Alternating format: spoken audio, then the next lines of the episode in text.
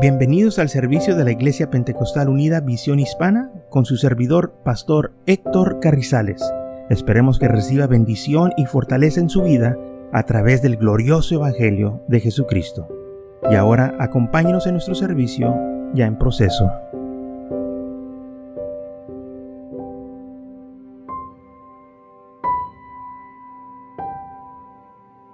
Muy bien, en Jeremías leímos en el capítulo 29 de 1 al 2. Y también quería leer en Jeremías capítulo 10, eh, el mismo capítulo 29, mismo capítulo 29, el versículo 10. Dice así, porque así dijo Jehová, cuando en Babilonia se cumplan los setenta años, yo os visitaré y despertaré sobre vosotros mi buena palabra para hacerlos volver a este lugar. Pensamientos de paz y no de mal, para darlos el fin que esperéis. Entonces me invocaréis y vendréis a orar. Oráis a mí y yo os oiré. Y me buscaréis y me hallaréis porque me buscaréis de todo vuestro corazón. Que voy en el versículo 13. es que quería cambiarlo aquí porque a veces no lo cambia a tiempo. Y luego dice en versículo 14, y seré hallado por vosotros, dice Jehová, y haré volver vuestra cautividad y os reuniré a todas las naciones y de todos los lugares a donde os arrojé, dice Jehová, y os haré volver al lugar de donde os hice llevar.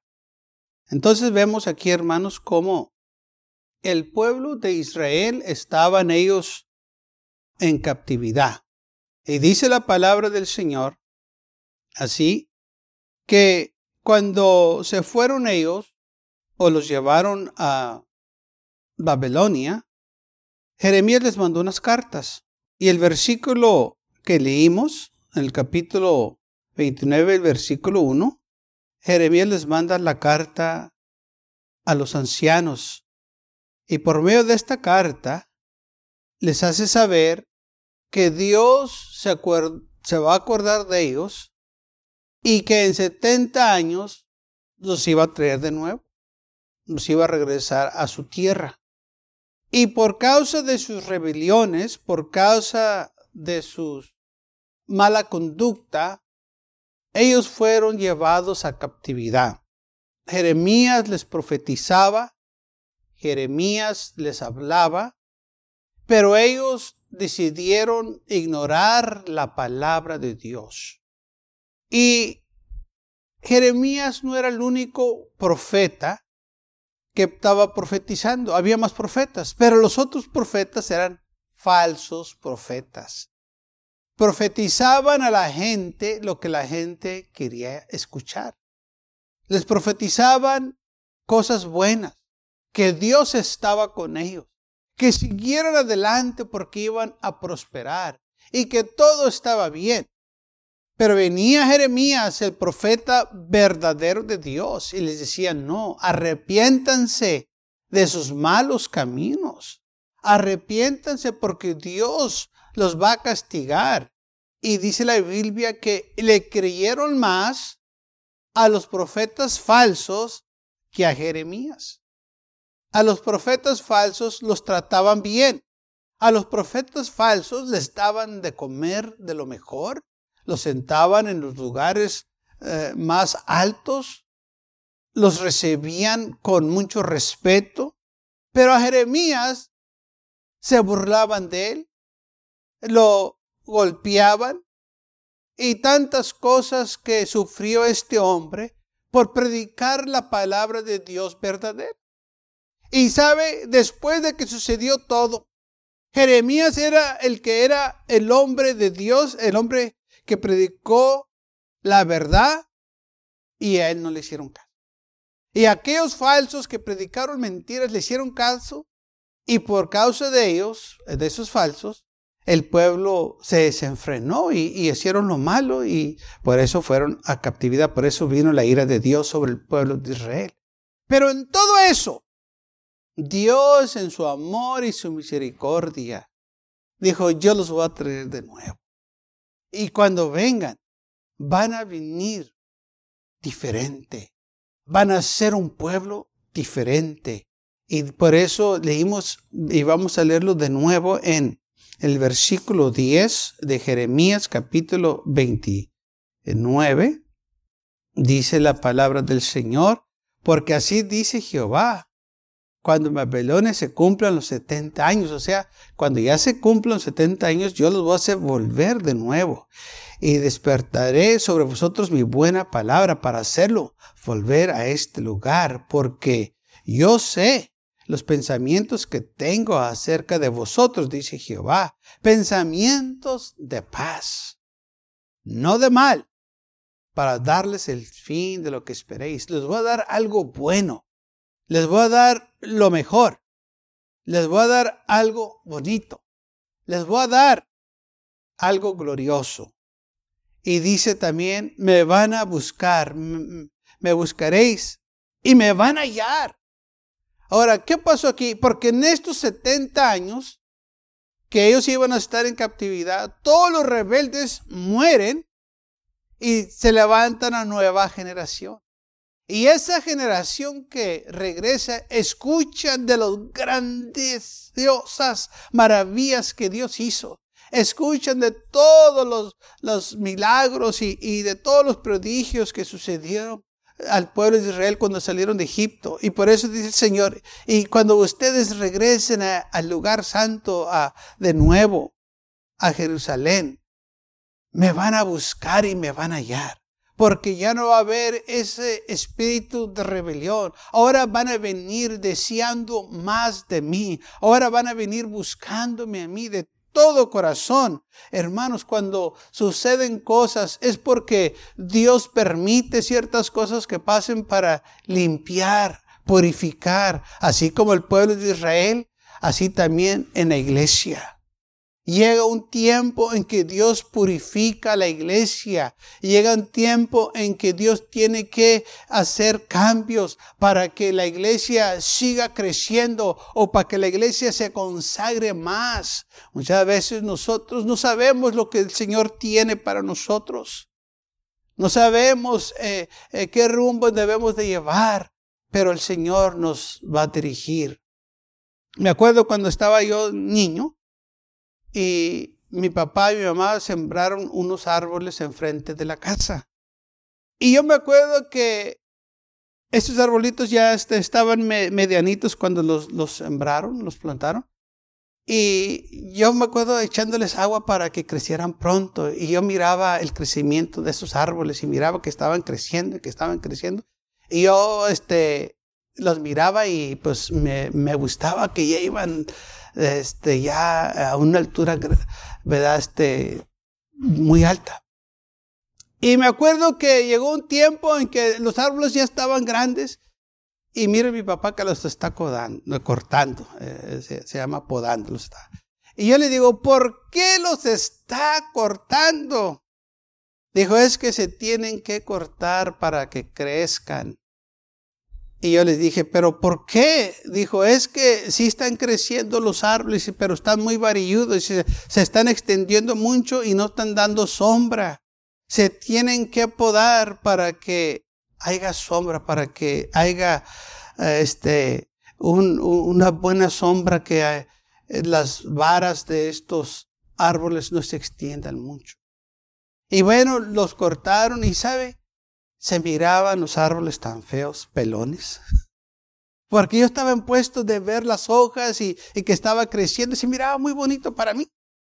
Pero ya después que les dieron esa cortada o que los podaron, se miraban aquellos árboles muy tristes, pelones sin, sin hojas, y yo los miraba, dije, estos los arruinaron. Pobres árboles. Y bueno, pero pasado el tiempo, mirado miré que esos árboles empezaron a tener nuevas hojas y empezaron a hacerse como una bolita bien verde arriba de esos árboles. Cuando se miraba tan tupido que no se podía pasar la luz del sol de un lado a otro. Cuando los otros árboles, cuando antes de que cortaron los árboles, pues sí pasaba el sol y se miraba todo, y, pero tenía las, las ramas por donde quiera y se miraba grande, pero pasaba todo el sol por ahí. Pero una vez que los podaron y empezaron los nuevos retoños a salir, ese árbol parecía, una, parecía que tenía una bola verde arriba. Y bien tupidita, así estaba tan tupida que no se miraba este, hacia el otro lado. Y luego se vinieron bastantes pájaros a hacer los nidos ahí. Y yo me acuerdo que después salía con una este, carabina de postas y nada más para asustarlos y se iba todos los pájaros cuando me veían que venía. Y luego ya no me metía para adentro y otra vez regresaba. Mamá me estaban esperando a que me metiera. Y, otra vez, y así estábamos por un rato, pero bastantes árboles, eh, digo, bastantes pájaros que venían a esos árboles. Y miré que empezó a crecer así, hermano, como una bolita. Ya el árbol no tenía las varas unas yendo para acá y otras para acá y otras para abajo, y otras, sino que el árbol estaba unido. Y se miraba eh, así verde, aquella bola este, bien tupida, grande, y bien bonita, y empezó a crecer así. Y él dice a mi mamá, mire mamá, ¿cómo está? Dijo, sí. Dijo, dije a mi papá, mire, dijo, por eso se tenía que podar el árbol, porque el árbol se estaba yendo por su propio rumbo. Pero cuando se podó el árbol, se unió el árbol. Y ahora ese árbol está más fuerte, está más unido. Y ese árbol ahora tenía más vida que antes que lo podaron. Pues, no, pues eh, las ramas estaban por donde quiera y no hacía ni sombra, ni los pájaros querían estar ahí. Y, y estaba grande, pero cuando estaba pequeño tenía mucha vida de los aves del cielo. Y así muchas de las veces, hermanos, suceden las cosas de Dios. Parece que en vez de la iglesia está yendo para allá y yendo para acá y haciendo esto y haciendo otro. Y el Señor dice, no, yo los quiero juntos. Quiero que estén unidos. Quiero que haya vida en ustedes. Y por eso en vez el Señor permite que venga, hermanos, una podada a la iglesia. Así como hubo una podada en este, Israel y esas ramas se quitan y vienen renuevos. Ese es el trabajo, hermanos, de la iglesia, de estar juntos y de ganar almas. ¿Qué es el trabajo de un árbol? Pues yo no sé a usted, pero yo los busco por la sombra. La gente dice, si vas a sembrar un árbol, siembra uno que te va a dar buena sombra. ¿No es así? Nomás al gobierno se le ocurre sembrar palmas que no dan sombra. Pero nosotros sembramos árboles que dan buena sombra.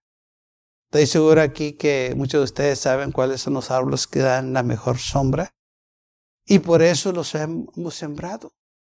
Pero también esos árboles tienen que podar para que den buena sombra.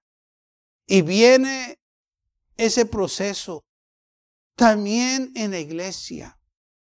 Que el Señor empieza a cortar, porque la iglesia no está en el lugar que Él quiere que esté.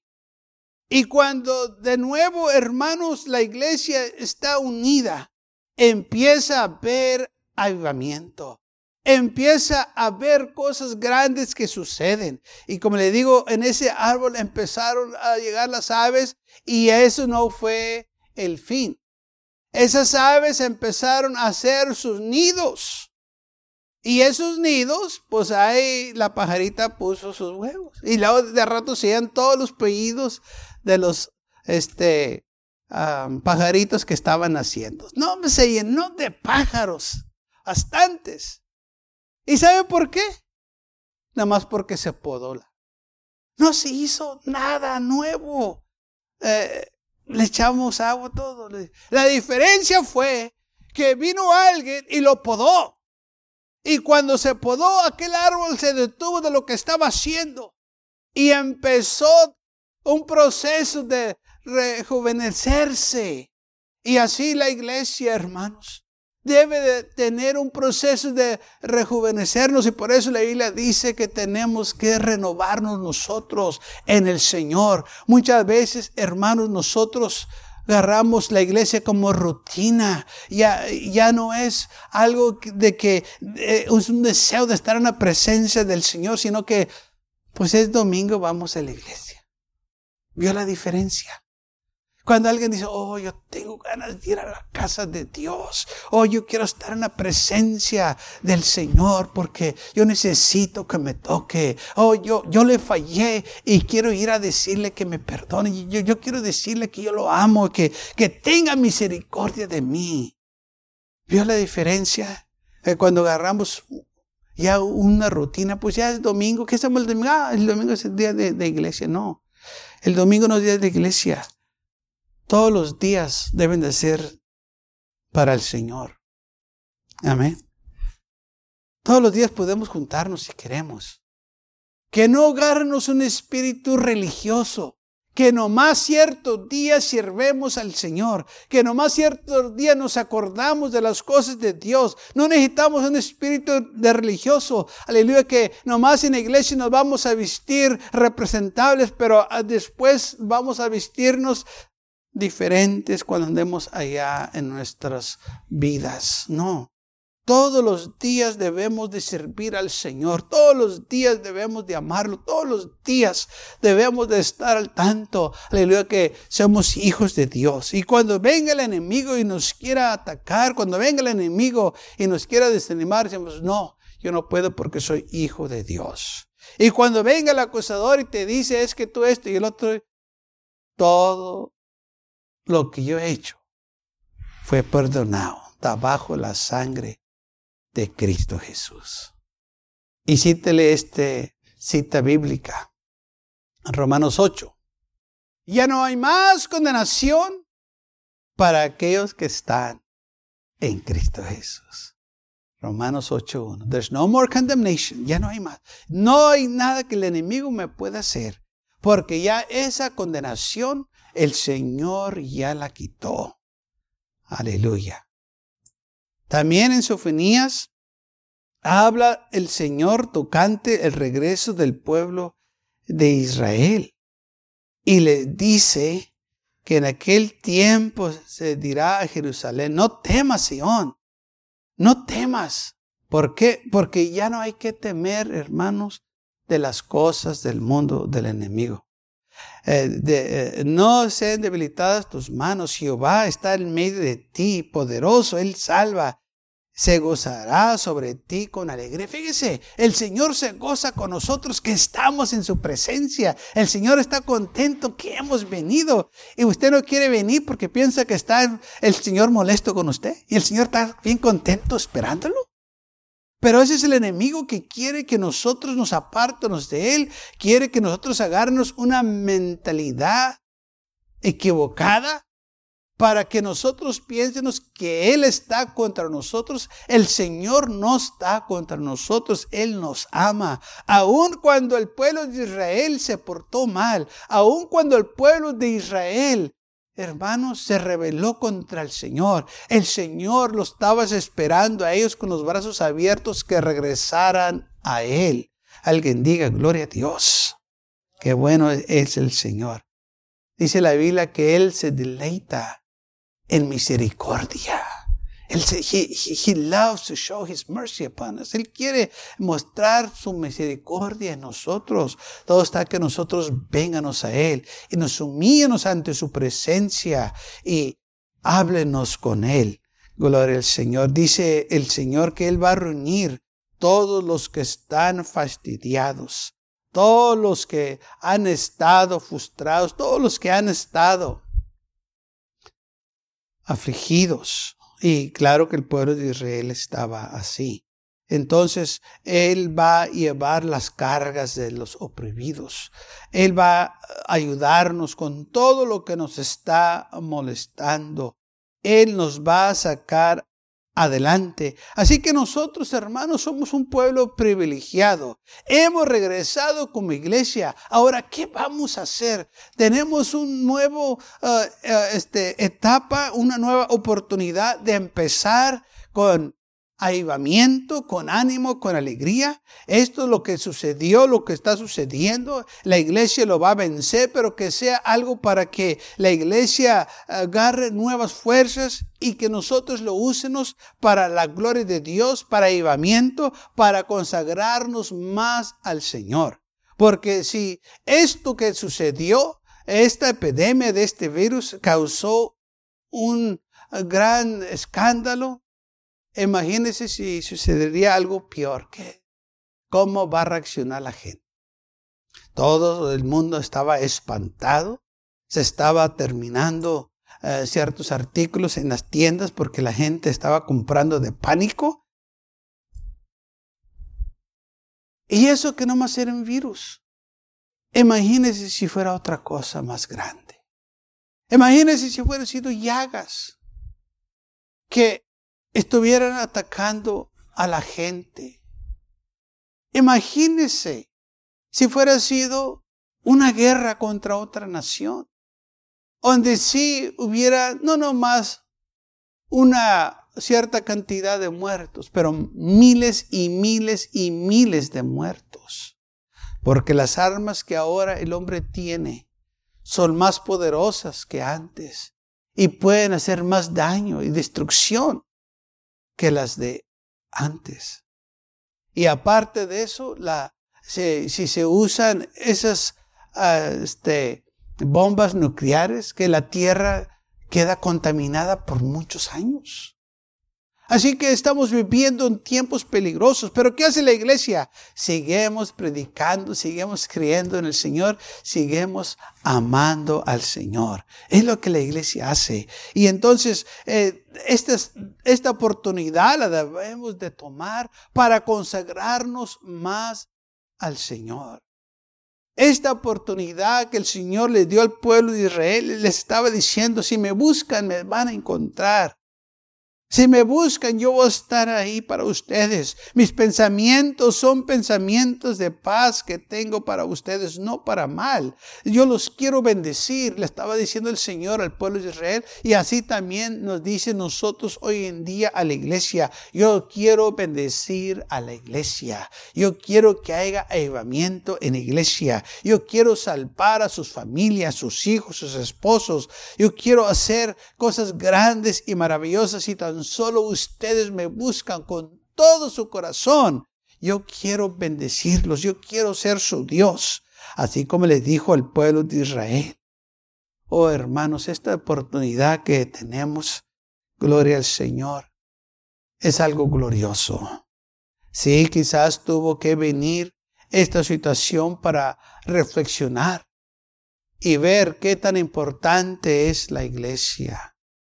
Ver de que Muchas veces pasamos por alto lo más importante de estar congregados en la iglesia. Yo no sé de usted, pero yo extrañé estar en la iglesia. Yo extrañé alabar al Señor con los santos. Yo extrañé los testimonios. Yo extrañé la alabanza la adoración con mis hermanos. ¿Por qué? Porque hay algo en mi corazón, hermanos, que necesita la alabanza, la adoración eh, y al Señor, darle al Señor eso y que todos juntos lo hagamos como iglesia. ¿Por qué? Porque es necesario nosotros, hermanos, alabar a nuestro Dios. Es necesario que la iglesia, aleluya, nunca pierda su enfoque. ¿De qué se trata? ¿Por qué venimos a la iglesia? ¿Por qué sirvemos al Señor? ¿Por qué estamos aquí? Oh, son cosas que muchas veces se nos olvida preguntarnos, pero espero que en estos tiempos sépanos por qué estamos aquí ya que reconozcanos que sin la iglesia nuestra vida está vacía. Sin la iglesia no podemos recibir lo que el Señor tiene para nosotros. Sin la iglesia hermanos, su vida y mi vida no pueden ser igual.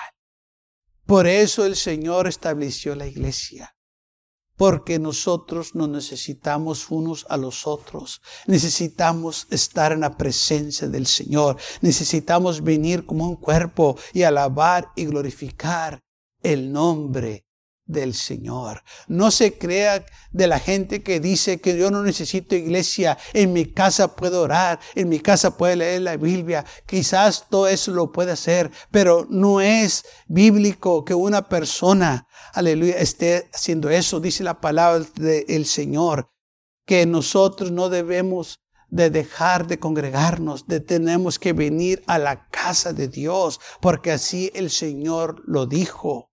Gloria al Señor.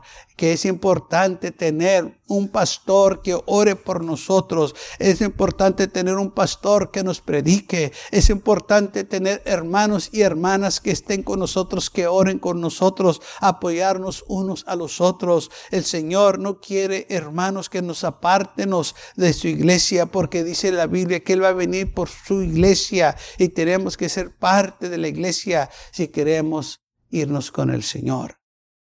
Gloria a Dios. Así que la iglesia es de suma importancia. La iglesia, hermanos, es todo lo que el Señor tiene aquí en esta tierra. Él no tiene nadie más, más que su iglesia. Y va a venir muy pronto por su iglesia. Estamos viendo estas señales que están aconteciendo. Y de nuevo, le digo, van a venir más cosas. Pero la iglesia va a tener que estar firme, lista para estas cosas. Y cuando sucedan, no nos vamos a alarmar, no nos vamos a espantar, no nos vamos a asustar, sino que nos vamos a consagrar más al Señor, nos vamos a dedicar más, porque sabemos que esos tiempos van a ser duros, van a ser difíciles, pero mayor es el que está en nosotros que el que está en el mundo. La iglesia va a seguir adelante. No importa qué lo que venga, la iglesia va a estar aquí hasta el final. No importa lo que suceda, la iglesia permanece hasta que el Señor venga por ella.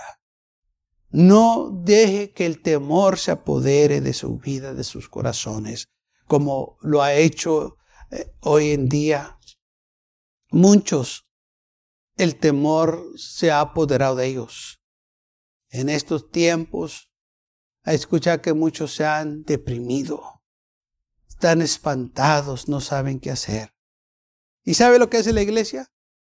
Sabe qué hacer, está orando, está alabando al Señor, está sirviendo al Señor, está poniendo la confianza en el Señor. Es lo que la iglesia hace. Porque tenemos esperanza nosotros. El mundo no tiene esperanza, por eso se encuentran nerviosos, se encuentran oprimidos se encuentran eh, todos este, fastidiados y, estresados y todo lo que se puede imaginar. Pero la iglesia se encuentra en victoria. La iglesia se encuentra, hermanos, sirviendo al Señor. Sí, van a venir tiempos en que va a haber una podada, pero como quiera va a haber vida. Quizás al momento no se va a ver muy bonito aquel árbol que se podó, pues ningún árbol podado se mira bonito, todo se mira muy feo, todo pelón, se mira todo cortado. Oh, pero cuando viene la primavera, cuando vienen los retoños, qué bonito se mira aquel árbol. Así también es la iglesia. Luchas y pruebas, o viene el Señor y hace aquel corte, pero la iglesia se une más y empieza a buscar más de Dios. La iglesia empieza a poner sus valores en el lugar apropiado.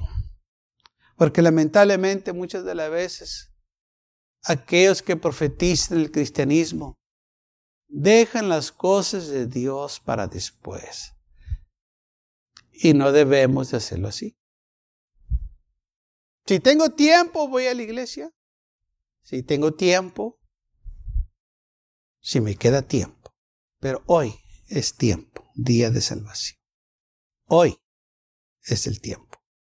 No hemos oído esas ah, palabras Si tengo tiempo, te acompaño. Si no tengo nada que hacer, voy a la iglesia contigo.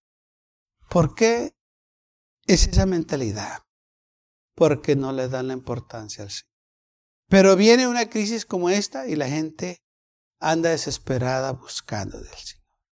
Mucha gente quería venir a una iglesia, pero las iglesias estaban cerradas. No sabían qué hacer. Y los lugares donde ellos iban también estaban cerrados. Eh, la arena de deportes, los parques, las tiendas, la pulga. Se les acabó todo, se quedaron sin sus placeres y se quedaron sin iglesia. Pero nosotros, los fieles, todavía servimos al Señor, escuchando el radio, echando el internet, las predicaciones. Amén. Nosotros todavía seguimos enfocados en las cosas del Señor. Ellos no venían a la iglesia por irse a aquellos lugares, pero aquellos lugares cesaron y se quedaron sin nada. Así es como el enemigo traiciona a la gente, hermano. Los deja sin nada. El Señor le dice al pueblo de Israel, yo tengo pensamientos de paz para ustedes, no de mal, pero de bien. Me invocaréis y los oiré. Me buscaréis y me hallaréis. Y si me buscas, porque me buscaréis de todo corazón.